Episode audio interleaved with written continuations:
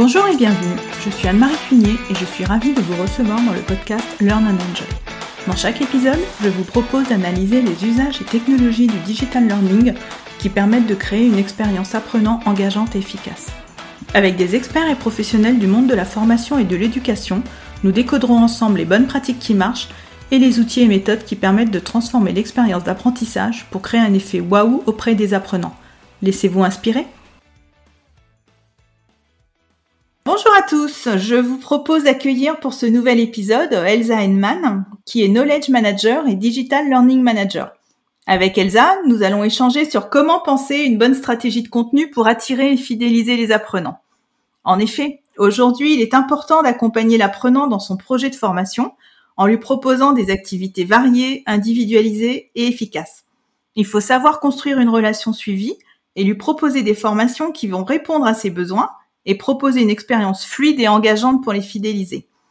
On peut faire un parallèle avec le e-commerce où un site de vente en ligne doit proposer une sélection de produits assez large et assez qualitative pour être attractif, satisfaire les clients de leur première visite, mais aussi faire en sorte qu'ils reviennent régulièrement. C'est tout cela dont nous allons parler avec Elsa aujourd'hui. Bonjour Elsa et bienvenue sur le podcast Learn and Enjoy. Bonjour Anne-Marie. Alors je suis ravie de te recevoir pour ce nouvel épisode du podcast. Donc euh, ensemble, on va parler de ton expérience de la construction d'une offre de contenu pour attirer et faire revenir les apprenants sur une plateforme LMS. Oui, merci beaucoup. Merci à toi. Donc, mais tout d'abord, est-ce que tu peux nous dire un petit peu qui tu es, nous parler de ton parcours en quelques mots? Alors, euh, le, fil rouge, euh, c'est la, gestion de l'information, la structuration de l'information et la médiatisation des contenus. Euh, aujourd'hui, euh, j'administre euh, un système, plusieurs systèmes d'information, le LMS, l'intranet. je les fais également sur des réseaux sociaux d'entreprise, de manière, dans le but de diffuser la connaissance dans l'entreprise, d'accompagner les déploiements stratégiques, euh, les, les projets, euh, et euh, de générer plus d'efficacité dans le travail pour les collaborateurs euh, qui sont la plupart du temps des travailleurs du savoir. Alors, je suis passionnée par l'apprentissage en ligne et par la gouvernance de l'information, également par du coup la gouvernance des données, euh, parce qu'on sait qu'avec les LMS, il y a quand même, on peut suivre beaucoup, beaucoup de, de data. Et euh, donc, euh, cette utilisation de la data est liée à l'utilisation euh, des contenus, la consommation des contenus en ligne. Donc, tu as donc une double casquette, hein, puisque tu es Knowledge Manager et Digital Learning Manager. Donc, est-ce que tu peux nous expliquer en quoi cette double casquette t'a permis, du coup, de, gérer la mise en place d'une plateforme digitale et comment est-ce que tu as procédé? Alors, euh, la, cellule de knowledge management euh, dans l'entreprise où je travaille est rattachée à la qualité et au projet transverse. Donc, à l'origine, le besoin initial, c'était euh, que les collaborateurs, les opérationnels, puissent mieux comprendre les processus métiers et les connaissances associées, puissent mieux s'y référer. Ensuite, euh, le besoin associé, euh, c'était de faciliter l'intégration des nouveaux collaborateurs et de leur permettre de s'intégrer euh, plus facilement dans l'entreprise. Également, de donner des astuces, une boîte à outils pour les managers pour qu'ils puissent mieux suivre justement cette progression et cet apprentissage. Alors moi j'ai traduit ce besoin initial par du digital learning à travers le déploiement du LMS. Alors l'idée, c'était d'avoir une plateforme digitale qui facilite ses usages euh, et qui, euh, qui soit en SaaS, euh, super ergonomique, euh, responsive, pour permettre la meilleure expérience utilisateur. Une expérience quelque part sans couture. Oui, sans couture, parce que des, coutures, il y en avait un paquet. Euh, il y avait, euh, il y avait des problèmes de connexion sur les sites distants. Alors ça, c'est un peu le nerf de la guerre de, tous les digital learning managers. Euh, enfin, nous, il y avait clairement des endroits où le réseau passait pas, donc on a trouvé une solution LMS où il y a de la sauvegarde de contenu, où on peut s'y référer même hors connexion. Voilà, il y avait, y avait ça à pallier, et il y avait aussi de, la, de la structure à mettre dans la documentation existante, qui était uniquement dans l'intranet. Hein. Au début, les, les parcours d'intégration étaient dans l'intranet, et c'était, bah, tous les intranets. Enfin, je connais pas une boîte qui ne souffre pas d'infobésité. Donc euh, on avait euh, euh, ce, ce, ce, mandat, ce défi aussi à réaliser que le LMS apporte de la, de la structure dans l'intégration et de la, de la clarté dans, les, dans les, les connaissances à acquérir. alors donc ma casquette de knowledge manager m'a permis de peut-être plus facilement euh, travailler les deux plateformes en parallèle.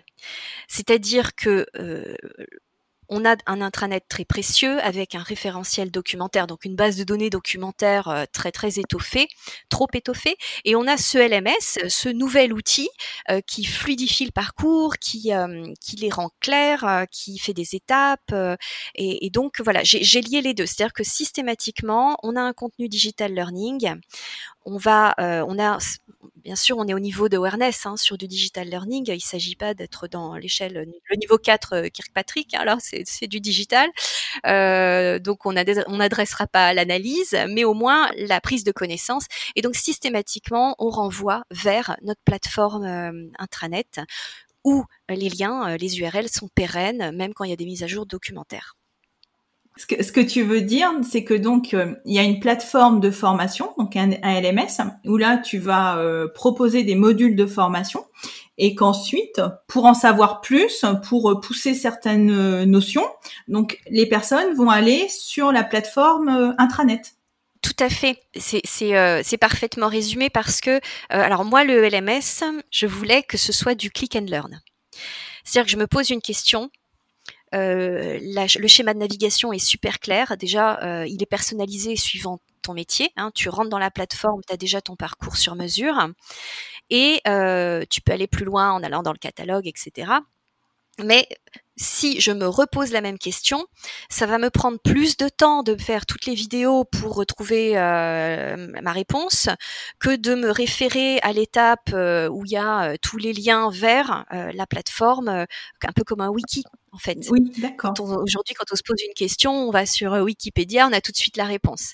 Donc, en apportant de la structure, j'ai également cherché à permettre aux gens d'avoir un autre niveau de connaissance pour euh, déjà pour euh, une des questions de rapidité hein, pour les anciens euh, et aussi pour pour se référer au process plus facilement. Et il y a un troisième niveau en fait qui est l'apparition du mode blended. Euh, avant, il y avait des formations traditionnelles. Euh, depuis le LMS bah, et depuis la Covid, on a on a digitalisé les rendez-vous formateurs et en même temps les a multipliés et on a innové par rapport à ce que les apprenants connaissaient. Bon, très bien. Donc j'imagine qu'il y a une phase préparatoire donc pour la mise en place de ce LMS que tu, tu, tu n'as pas fait ça comme ça tout d'un coup? Alors oui, à la mise en place du LMS, je j'ai fait appel à mon réseau. Enfin, j'ai cherché euh, des digital learning managers euh, de différentes euh, structures qui ont accepté de me parler en les contactant via LinkedIn. Et donc j'ai benchmarké. Déjà, ça m'a aidé à, à, finaliser mon cahier des charges et à faire mon appel d'offres. Et euh, ce qui m'a saisi, c'est que sur deux des quatre euh, que j'ai euh, assez vite, les deux m'ont dit que eux, ce qui avait motivé le COMEX pour mettre en place un LMS, c'était le besoin de diffuser le module anticorruption et de prouver, en cas d'audit, que 100% euh, des collaborateurs euh, avaient suivi cette sensibilisation euh, de lutte contre la fraude. Et les deux m'ont expliqué que Bon, voilà, ils ont déployé leur LMS, ça leur a pris un an pour tout mettre en place. En parallèle, ils faisaient cette formation et voilà, ils ont sorti avec cette formation obligatoire pour tous. Et puis après, plus rien parce qu'en fait, ils avaient tellement tout donné, mis toute leur énergie dans la préparation de, ces deux projets à mener en parallèle, qu'ils n'avaient plus d'autres euh, contenus. Ils ne l'avaient pas anticipé. Et moi, la chance que j'avais, c'est que via l'intranet, j'avais déjà un, début de parcours, j'avais un, ersatz de, de parcours d'intégration. Donc, euh, j'ai pu euh, avoir euh, des contenus à proposer dès le début. Et, et, des parcours déjà bien ficelés. donc, ce qu'on a travaillé en même temps que, que le déploiement de, de l'outil, c'était la finalisation de six parcours pour, pour quatre métiers. Donc voilà, nous on a beaucoup travaillé sur la, stratégie de contenu pour que quand on lance, on puisse lancer à 100% des collaborateurs, donc ça représentait 1200 personnes, et que chaque personne, à la première connexion, ait déjà grâce à son profil, grâce à son métier et déjà son parcours taillé sur mesure. Alors même si c'était les anciens, on leur a euh, fait faire euh, les parcours euh, d'intégration pour qu'ils sachent ce qui est demandé au niveau de leur poste pour un nouvel entrant. Et donc pour construire ces parcours, donc comment tu as fait pour les construire concrètement? Alors de, de, plusieurs façons. Euh, les parcours contiennent des formations, les formations contiennent des étapes et les étapes ce sont des euh, contenus euh, multimédia. du storyline, du motion design, de la vidéo, etc. ou parfois même des étapes texte ou des quiz. donc là, on va raisonner par formation. Donc une formation, c'est un sujet, c'est un domaine de compétences, et donc il y a toujours euh, soit un process euh, dans l'entreprise, soit un expert métier. Euh, soit on avait déjà, grâce au référentiel qualité, suffisamment de documents et, de recul sur le sujet. Donc euh, voilà, ça c'est vraiment une chance de travailler avec la qualité pour ça. Euh, donc on récupérait tous ces contenus, on les médiatisait un peu, c'est-à-dire qu'on les, on les revampait. soit on partait de rien, ou alors il y avait trop de mises à jour à faire on attrapait l'expert métier ou le process owner et on, on, appliquait notre méthode. Et c'est quoi justement ta méthode? Alors, euh, c'est une méthode euh, dont je n'ai pas la paternité, hein, puisque je l'ai euh, récupéré euh, du process euh, ADI, ADDIE, qui est voilà, qui, qui, est connu, que l'on trouve dans le guide de la FAO, le guide de méthodologie de mise en place du digital learning. donc le grosse maille, hein, le A, c'est la phase d'analyse. alors c'est en, en, anglais l'acronyme, mais c'est l'analyse. On fait la conception, c'est-à-dire tout le séquençage avec l'expert bien sûr, euh, bien sûr, dans l'analyse, il y faut sortir les objectifs hein, de, la formation. Euh, donc conception, séquençage, euh, stratégie d'évaluation. Ensuite, on est dans le développement des contenus. Euh, et puis la réalisation, et puis ensuite les phases de validation, relecture.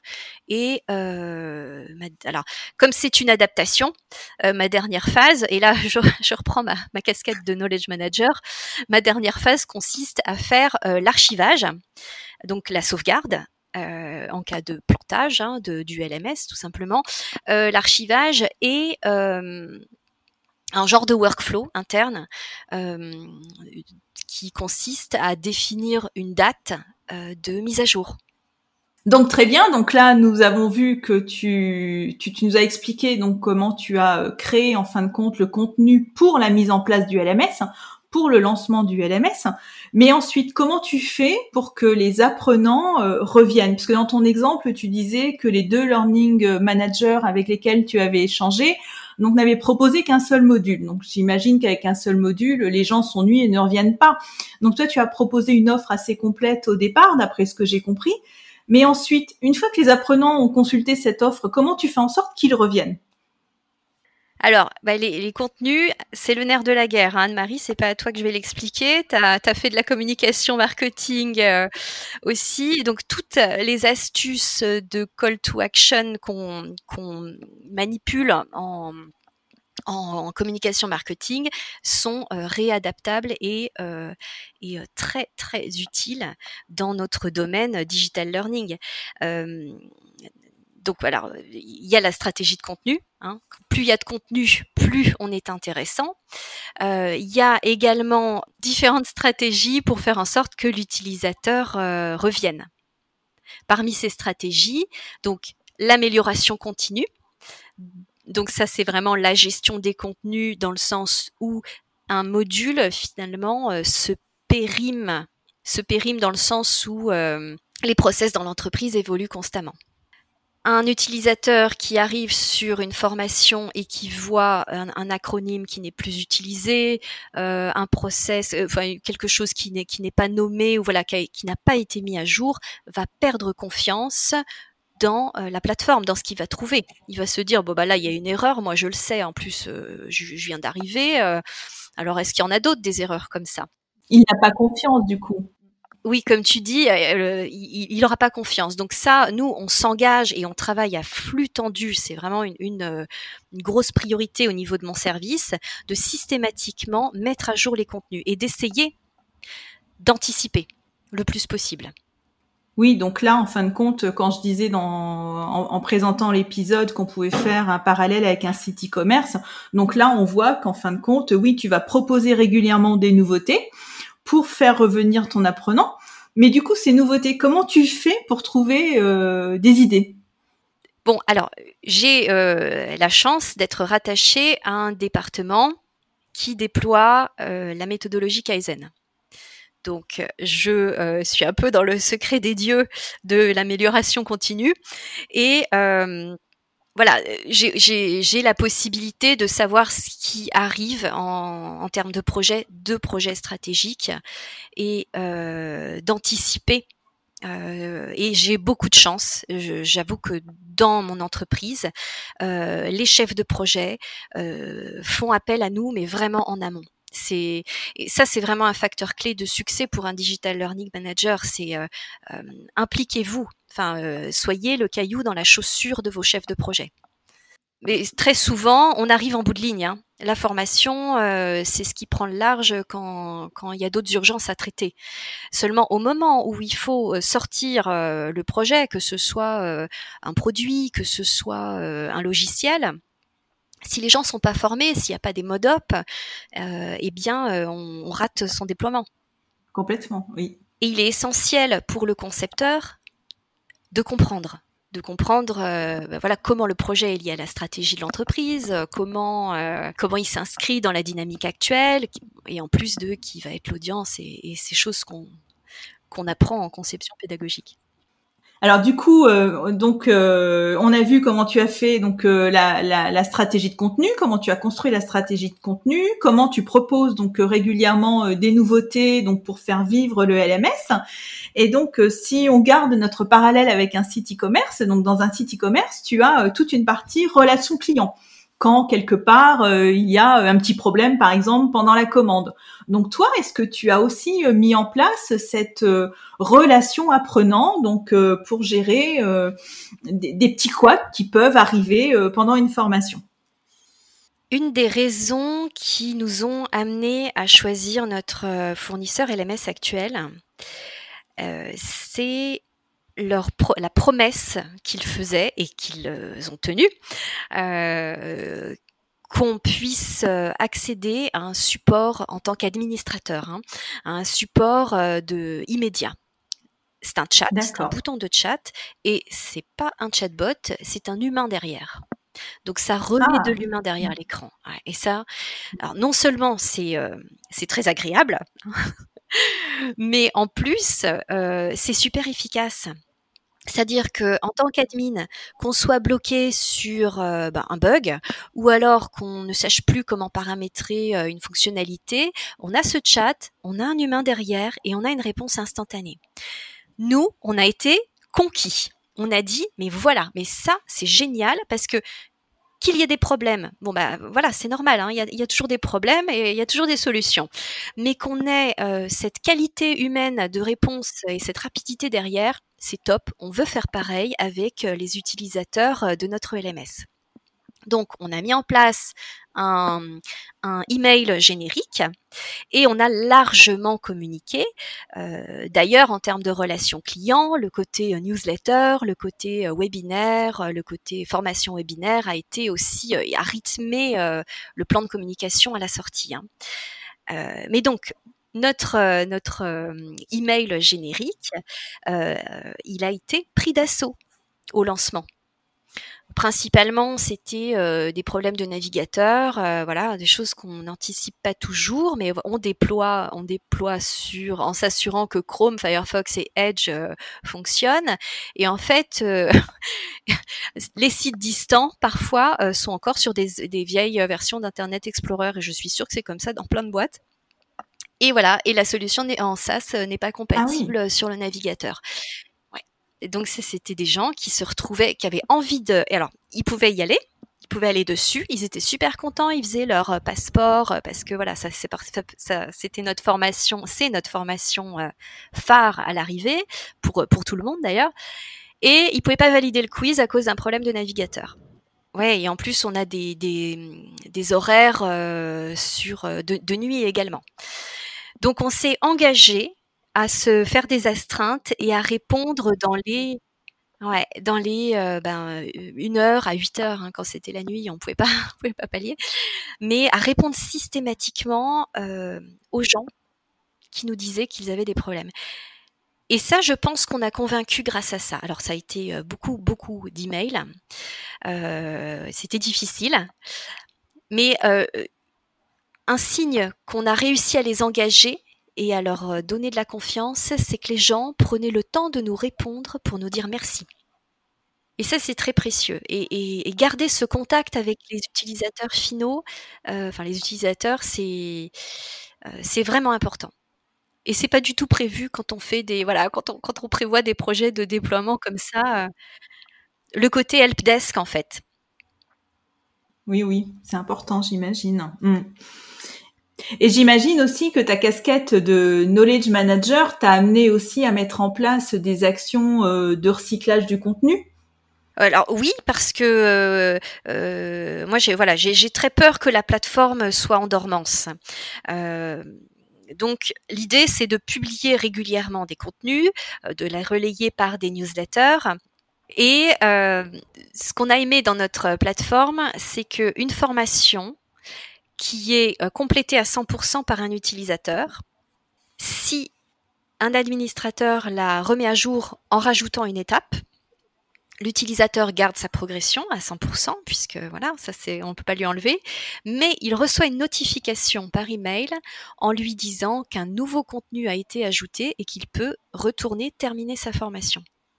Et ça c'est génial parce qu'on s'assure de l'actualisation des connaissances des collaborateurs auxquels, euh, à qui on déploie la formation. Et ce suivi de l'activité, on le pousse euh, jusqu'à former les managers, les managers d'équipe, aux relances. C'est-à-dire que les managers ont une vue euh, pyramidale de leur équipe, mais également une vue de la progression de chacun. Et euh, ça fait partie des formations euh, et des webinaires que, que l'on entretient euh, afin de leur montrer comment contacter les utilisateurs via la plateforme et les relancer pour qu'ils terminent leur formation et qu'ils voilà, aient des bonnes statistiques. Oui, donc il y a tout, donc il y a ce système de suivi et hum, donc tu as ce suivi du coup pour suivre la complétion des formations. Et est-ce que tu as aussi des indicateurs de suivi pour mesurer l'engagement des apprenants?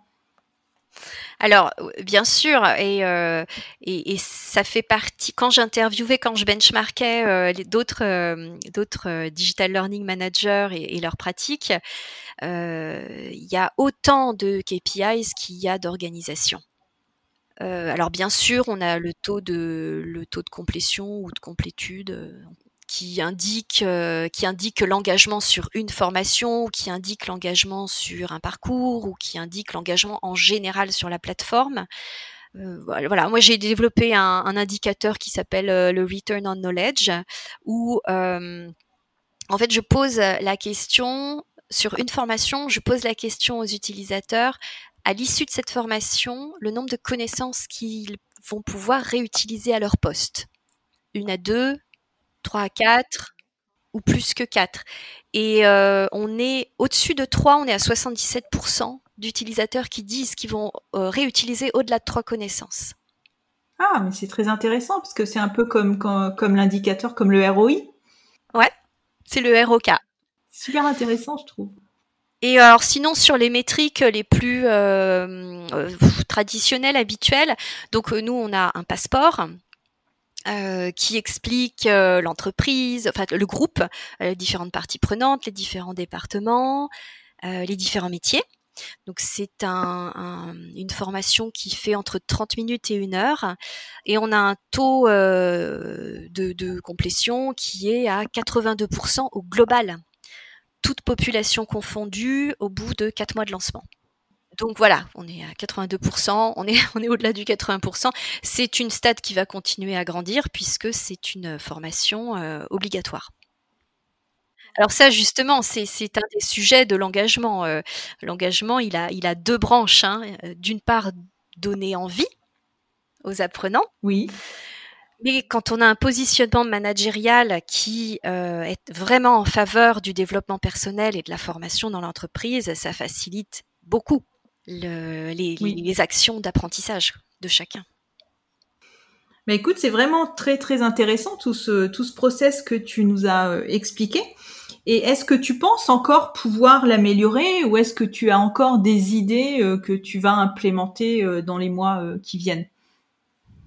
Alors les idées, c'est pas que les miennes. Hein, il y a déjà des, apprenants qui nous sollicitent pour avoir plus de contenu soft skills, par exemple. mais moi, ce que je veux améliorer, c'est ce côté gamification parce que le, LMS nous le permet. Euh, donc on peut euh, déjà gagner des badges euh, par thématique qui certifient les compétences finalement acquises. on peut également progresser en termes de niveau et, et atteindre, gagner des points en faisant des formations. bon, c'est facile, mais du coup, quand on a plein de contenu, ça devient complexe quand même. Même si nous, en tant qu'admin, on peut euh, comprendre la mécanique et l'organiser, euh, derrière, il faut quand même l'expliquer aux utilisateurs et, donner envie d'aller gagner les niveaux, quoi. Oui, pour, pour, pour leur expliquer que tel contenu correspond à tel niveau. Ouais, c'est une autre phase, oui, j'imagine. Mm. Et c'est vraiment un projet dans le projet. Ah non, mais c'est super, c'est de belles perspectives. Oui, oui, et la prochaine belle perspective, euh, c'est euh, la sortie euh, de l'application. Ah, tu vas proposer le LMS sur les smartphones? Ouais, ouais. Ça, c'est très, très ah, attendu. Génial, d'accord. Ah, bah, c'est chouette. Ça. Eh bien, très bien. Eh bien, écoute, Elsa, bah, nous arrivons à la fin de cet épisode. Euh, merci beaucoup donc d'être venu échanger avec nous sur ce sujet qui est vraiment très important de la conception d'une stratégie de contenu pour faire vivre donc une plateforme LMS et pour la rendre désirable hein, également. Donc euh, si on souhaite te contacter, euh, comment est-ce qu'on peut faire et pour quel sujet est-ce qu'on peut te contacter? Alors je suis joignable sur LinkedIn et alors euh, oui, euh, je suis ravie d'échanger euh, sur les sujets liés au digital learning, au système d'information, au knowledge management et aux communautés de pratique. Et également, là, je, souhaite me développer un peu plus sur la BI et comment traiter les données. Très bien. Je mettrai ton LinkedIn donc dans les notes de l'épisode. Merci beaucoup encore Elsa et à très bientôt. Merci Anne-Marie. À bientôt. J'espère que cet épisode vous a plu. Si vous aimez le podcast Learn and Enjoy et si vous avez envie de me soutenir, de m'aider à faire connaître ce podcast, la meilleure façon, c'est de me laisser une note 5 étoiles sur Apple Podcast ou un petit commentaire. Pensez aussi à vous abonner pour être informé de la sortie des prochains épisodes. Et pour rester en contact ou me proposer un thème que vous souhaitez que j'aborde, vous pouvez me rejoindre sur LinkedIn. Vous me trouverez sous mon nom, Anne-Marie Cuignet. Je vous dis à très vite pour un nouvel épisode.